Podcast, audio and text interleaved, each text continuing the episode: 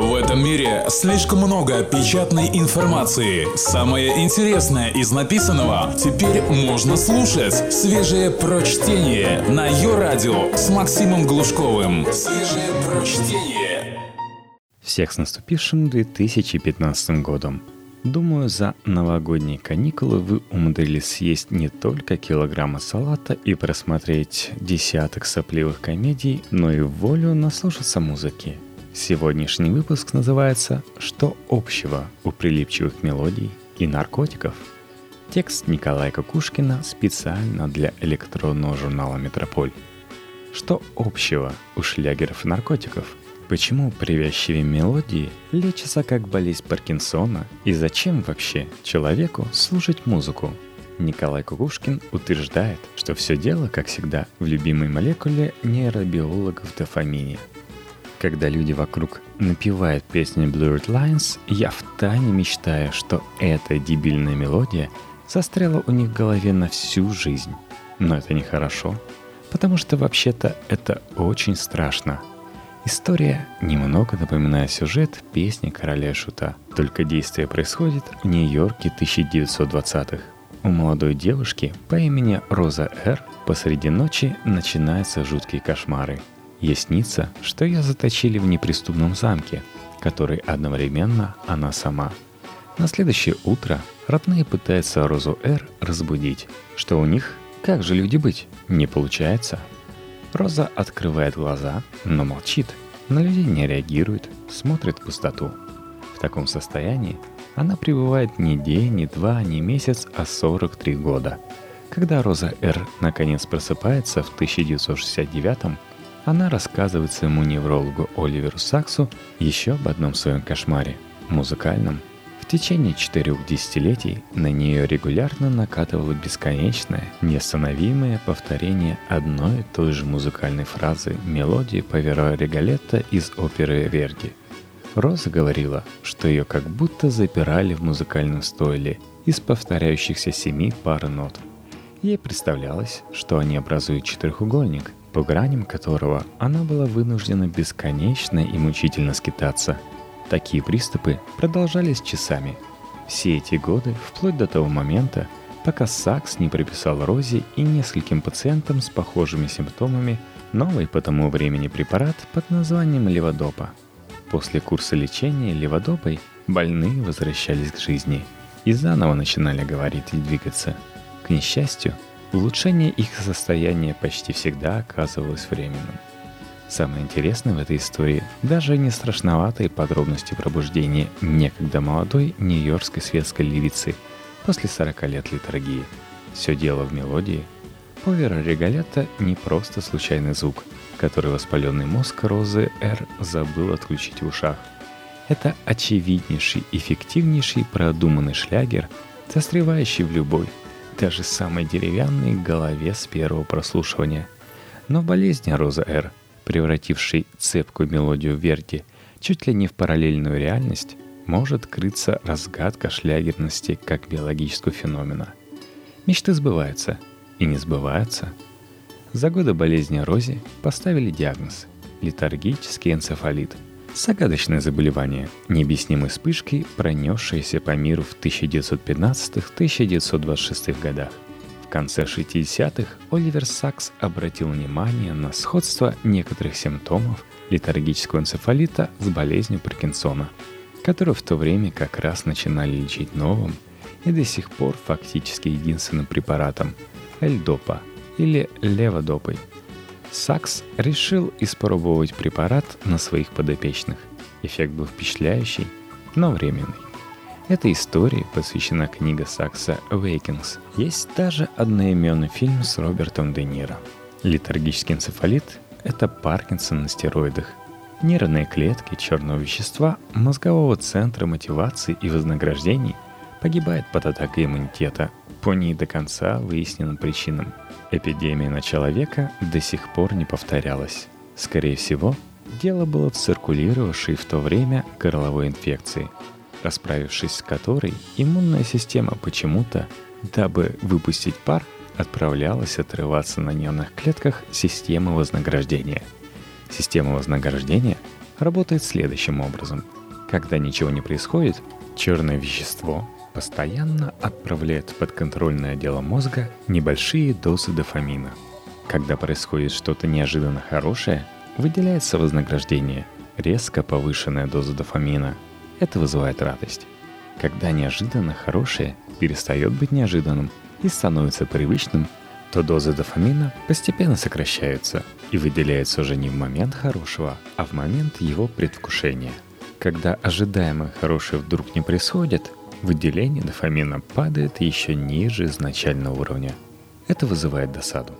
При поражении клеток черного вещества выделение дофамина сокращается, а то и вовсе прекращается, что и приводит к симптомам болезни Паркинсона и летаргического энцефалита. Леводопа – предшественник дофамина, который частично восстанавливает его уровень у больных. Таким образом, суть дофамина не столько в вознаграждении, сколько в предсказании. Неожиданно хорошее. Кислое яблоко оказалось сладким. Это положительная ошибка в предсказании, обозначаемая удовольствием. Неисполнение ожидаемо хорошего Сладкое яблоко оказалось кислым – это отрицательная ошибка, обозначаемая досадой.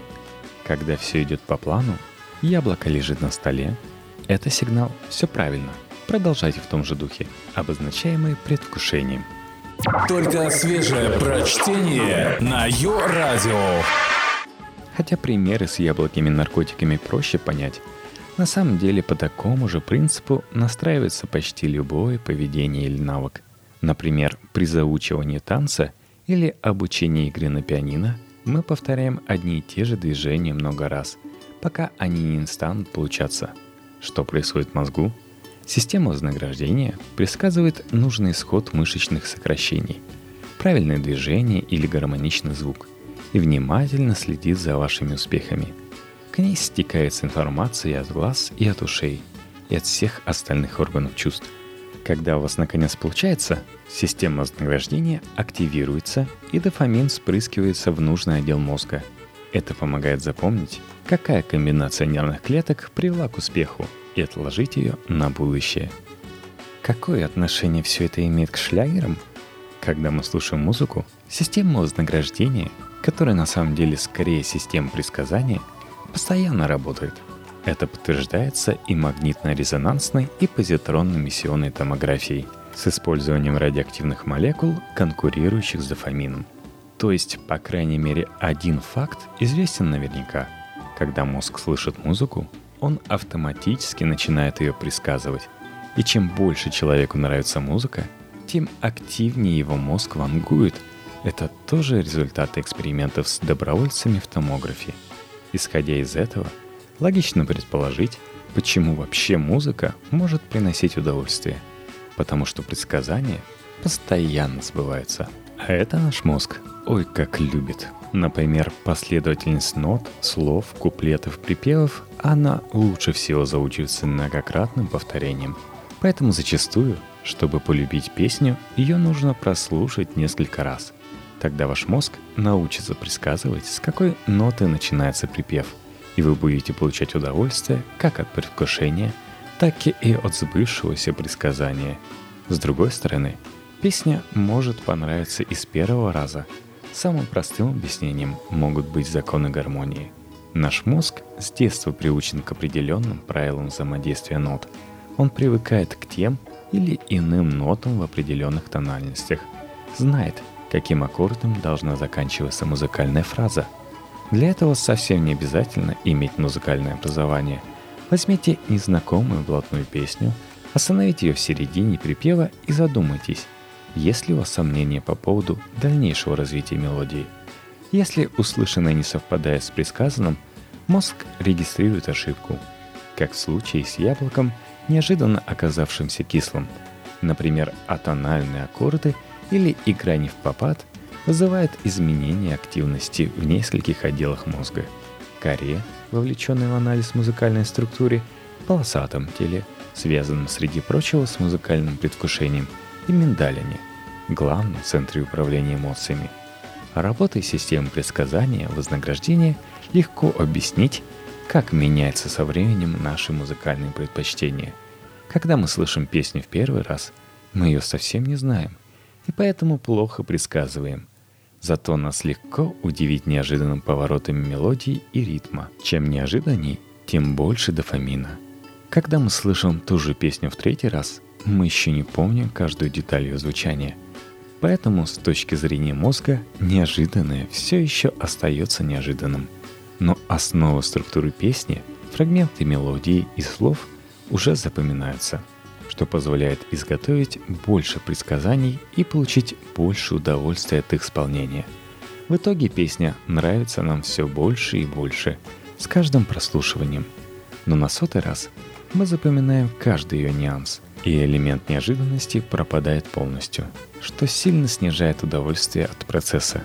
В общем, играющую музыку приятнее всего помнить, но не слишком хорошо. Если задуматься – то постоянным балансом ожидания исполнения в музыке можно объяснить почти все.